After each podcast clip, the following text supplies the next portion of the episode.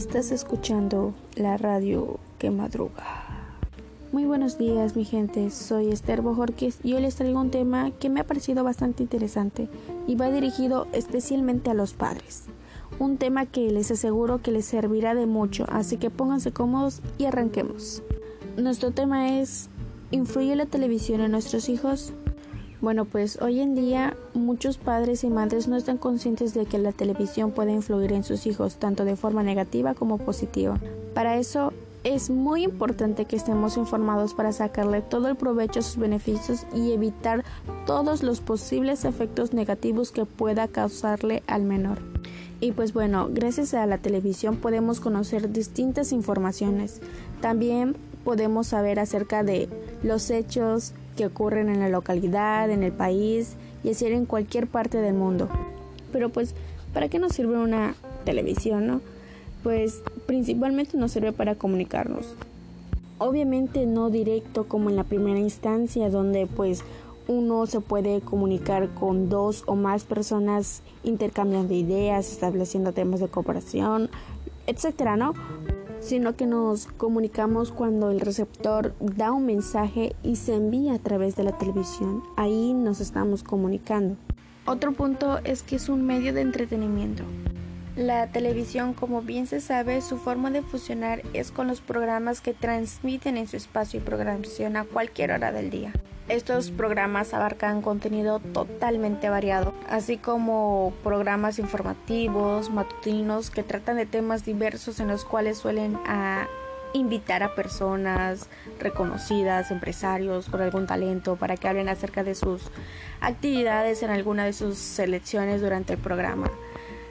Justo así como en el programa de hoy, pero no hoy hoy, sino el programa hoy donde traen invitados y empiezan a platicar de cómo ha sido su vida exitosa y todo eso. Estos son los programas que le dan vida a la televisión y son una ficha importante para captar la atención de todas las personas y puedan lograr pues objetivos, pues el mismo objetivo de entretener.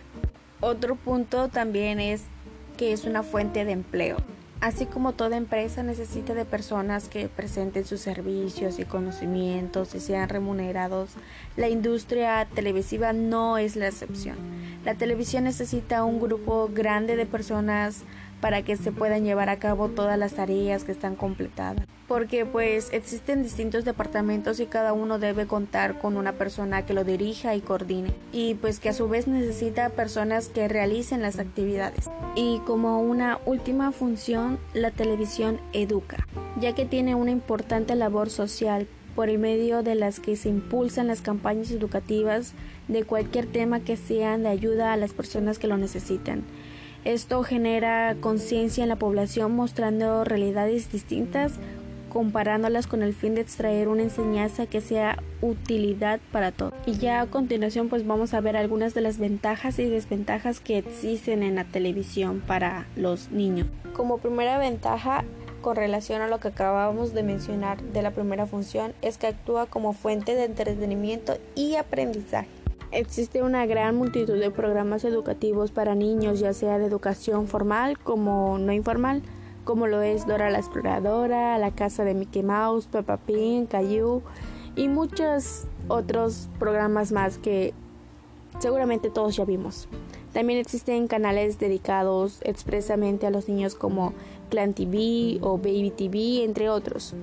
O sea, existe una gran sinfín de programas que pueden ayudarnos a entretener a nuestros hijos mientras se divierten y aprenden. Otra ventaja es que puede desarrollar valores positivos. Dada su programación dedicada a los menores, la televisión también es capaz de desarrollar valores positivos en ellos como la amistad, la solidaridad, el trabajo, el esfuerzo y entre otros.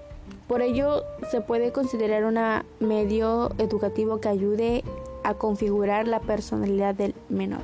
Y como desventaja es el aumento de la violencia. En la televisión no solo existen programas educativos buenos, infantiles, dedicados a entretener a los menores, también hay una amplia gama de canales, programas y películas que entre todas sus características son conocidas por ser violentas o presentar un alto grado de agresividad en sus contenidos. Otra cosa también es son las horas que pasan en la televisión. Esto puede también afectar en sus estudios. Como padres tenemos que controlar el tiempo en que nuestro hijo pasa delante de la televisión.